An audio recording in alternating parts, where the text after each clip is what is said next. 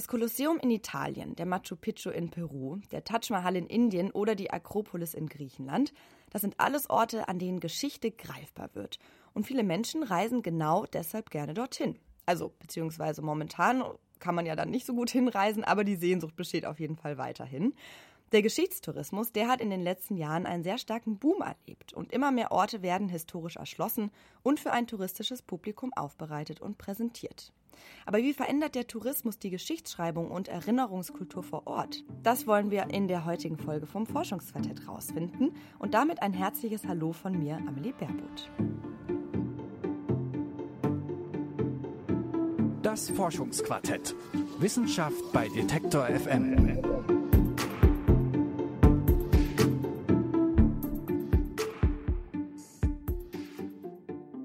Geschichte im Urlaub erleben. Das ist ziemlich beliebt und ja, inzwischen ein fester Bestandteil der Tourismusbranche. Und wir wollen uns diesen Geschichtstourismus heute mal genauer anschauen.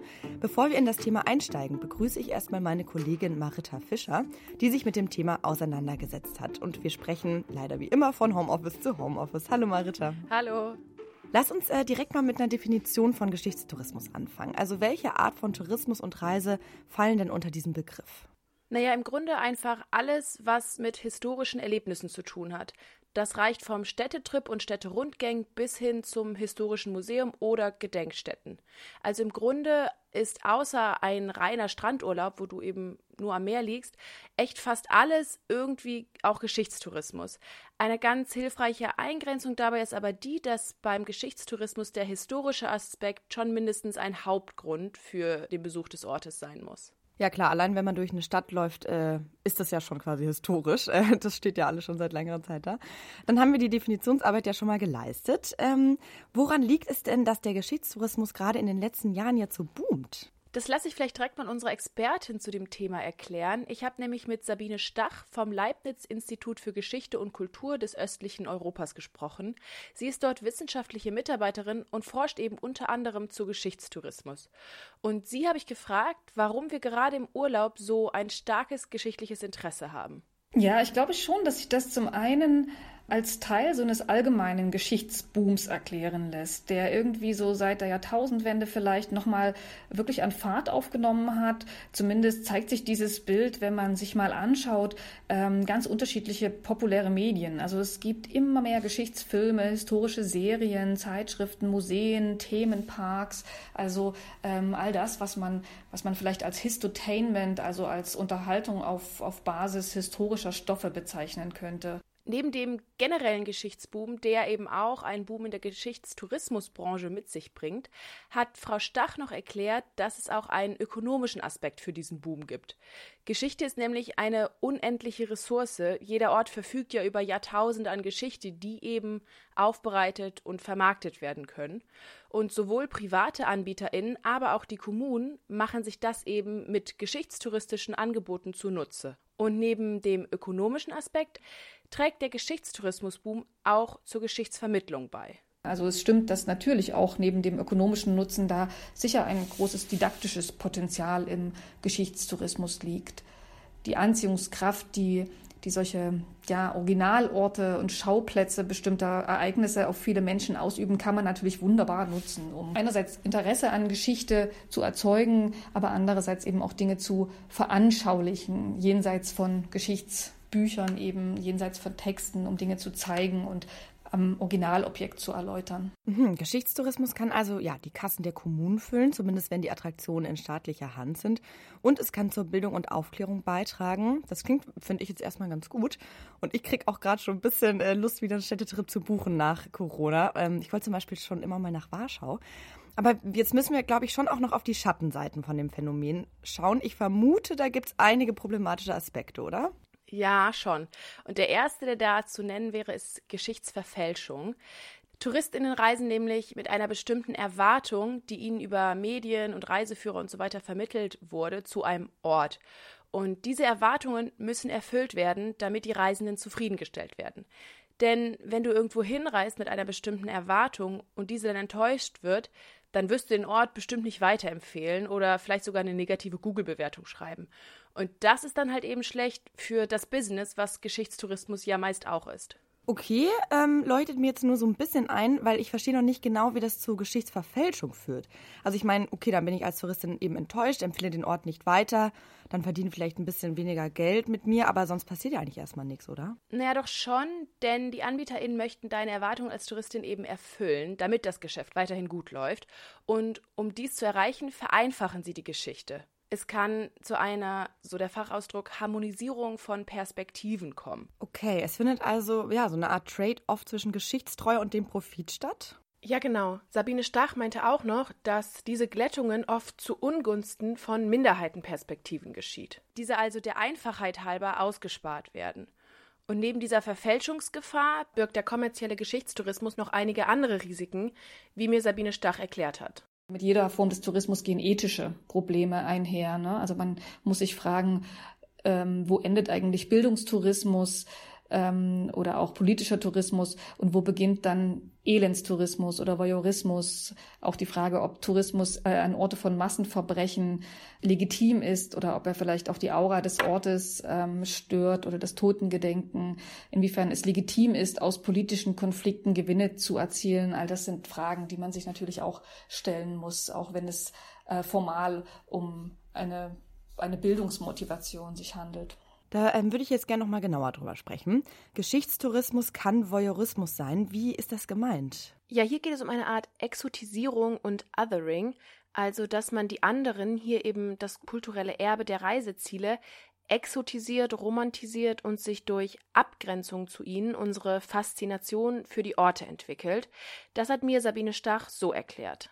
Also wenn man sich die ähm, anthropologische Forschung zum Tourismus anschaut, dann ähm, sind sich eigentlich alle einig, dass es ähm, dass eine Motivation zu reisen und besonders in die Ferne zu reisen immer die Suche nach dem anderen ist, nach dem Fremden und äh, dass man dazu neigt, ähm, das andere auch immer äh, als das Primitivere wahrzunehmen. Und ähm, das führt natürlich zu hochproblematischen äh, Formationen im Tourismus, teilweise so weit, dass dass touristische Guides eben auch gerade im außereuropäischen Raum sich dann äh, nicht nur ähm, exotisiert werden von außen, sondern sogar selbst sich exotisieren, um diesen Bildern zu entsprechen, um bestimmte Angebote zu liefern, die eben dann auch nachgefragt werden. Das findet man aber eben auch ganz äh, stark in meinem eigenen ähm, Forschungsgegenstand, nämlich der Darstellung des Staatssozialismus in Ostmitteleuropa. Auch da werden durchaus ähm, Bilder des eines ja rückständigen Ostblocks ähm, inszeniert und vorgeführt, die, die man auch als selbst exotisierend bezeichnen könnte.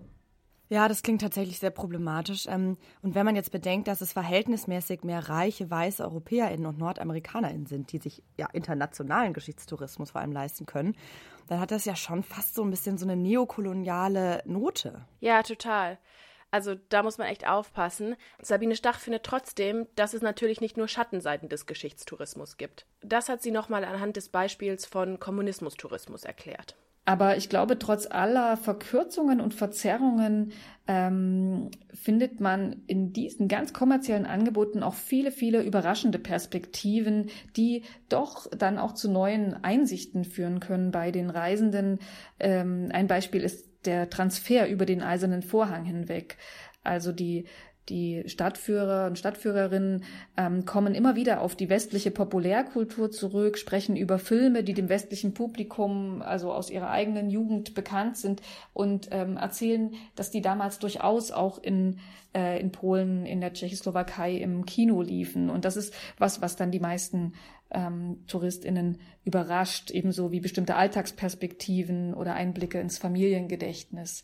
Also auch hier ähm, gibt es durchaus immer wieder Momente, wo das Bild der Diktatur differenziert wird, wo über Fragen von nach Bildung, Gesundheitssystem dann auch neue Reflexionen angeregt werden. Sabine Stach hat mir zum Schluss noch erklärt, worauf es beim Geschichtstourismus ihrer Meinung nach ankommt, also welche politischen und didaktischen Aspekte des Konsums von Geschichte während der Urlaubsreise wichtig sind, damit es ethisch vertretbar, authentisch und daher auch didaktisch wertvoll ist. Als Historikerin würde ich sagen, dass das Ideal immer Angebote sind, die irgendwie multiperspektivisch sind, die also keine einseitige, zum Beispiel nationalistische Sicht auf Geschichte präsentieren, die keine Mythen und Falschaussagen sagen, unkommentiert tradieren und die eben nicht behaupten, dass es nur die eine historische Wahrheit gibt. Als HistorikerInnen ist uns klar eigentlich, dass die Erzählung einer konsistenten Geschichte immer irgendwie eine Art von Konstruktion ist. Das ist heute so eine Art Common Sense in der Geschichtswissenschaft. Die Populärkultur funktioniert da anders, die präferiert durchaus eindeutige Erzählungen und die Frage, die ich mir stelle, ist natürlich, wie ein solches multiperspektivisches, reflexives Angebot im Tourismus, der ja immer irgendwie unterhaltsam sein soll, äh, wie das aussehen kann. Aus meiner Sicht ist es natürlich nicht Aufgabe touristischer Anbieter, jede, jede Geschichte zu dekonstruieren. Aber ich glaube schon, dass man auch in touristischen Angeboten gezielt gängige Stereotype verunsichern kann und dass man auch den Wunsch nach diesen authentischen Begegnungen oder vermeintlich authentischen Begegnungen mit der Vergangenheit ab und zu gezielt irritieren kann, indem etwa Guides nicht nur eine historische Zeit thematisieren, sondern auch die Bezüge dazwischen also zum Beispiel die Nachnutzung und Umgestaltung von vermeintlich authentischen Orten nachzeichnen und die Reisenden dann zur Reflexion auch über die eigenen Erwartungsbilder und auch die Inszenierung bestimmter Orte anregen. Gar nicht so einfach, ein multiperspektivisches, ja und auch differenziertes Bild zu zeichnen, was dann noch die Massen anlockt. Aber jetzt mal andersrum gedacht. Wie kann ich als Touristin, also zum Beispiel, wenn ich dann wirklich nach Warschau fahre nach Corona, denn jetzt sicherstellen, dass ich nicht genau in diese Falle tappe, sondern dass die Angebote, die ich konsumiere, eben multiperspektiv sind und meine stereotypischen Vorstellungen hinterfragen, anstatt sie jetzt aufgrund von kommerziellen Überlegungen zu bestätigen? Ja, da habe ich gute Nachrichten für dich. Sabine Stach konnte da nämlich einige hilfreiche VerbraucherInnen-Tipps geben.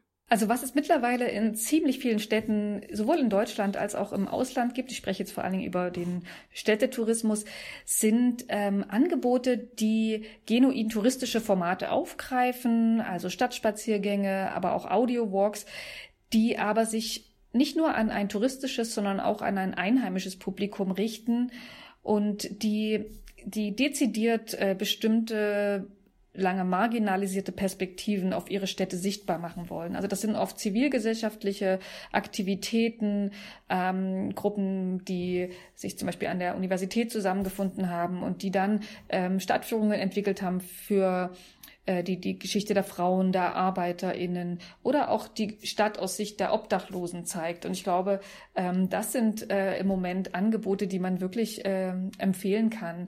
Vielen Dank, Marita, dass du das Thema recherchiert hast. Die nächste Reise, die liegt ja wohl leider noch ein bisschen in der Ferne, aber bis es soweit ist, können wir hier fleißig weiter Podcasts hören. Danke dir. Gerne. Wir sind damit am Ende dieser Folge vom Forschungsquartett angekommen und es ist auch die letzte Folge von diesem Jahr 2021.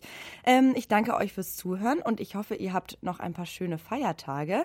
Wir hören uns dann im Januar wieder zu einer neuen Folge. Bis dahin findet ihr natürlich alle Folgen, die wir gemacht haben letztes Jahr und auch davor auf unserer Website Detektor FM oder ihr abonniert unseren Podcast einfach bei Spotify, Apple Music, Deezer oder einfach beim Podcast-Anbieter, mit dem ihr Podcasts hört. Dann freue ich mich und ihr verpasst auch keine Folge mehr. Ich bin Amelie Baerboth und sage Tschüss, macht's gut. Das Forschungsquartett. Wissenschaft bei Detektor FM.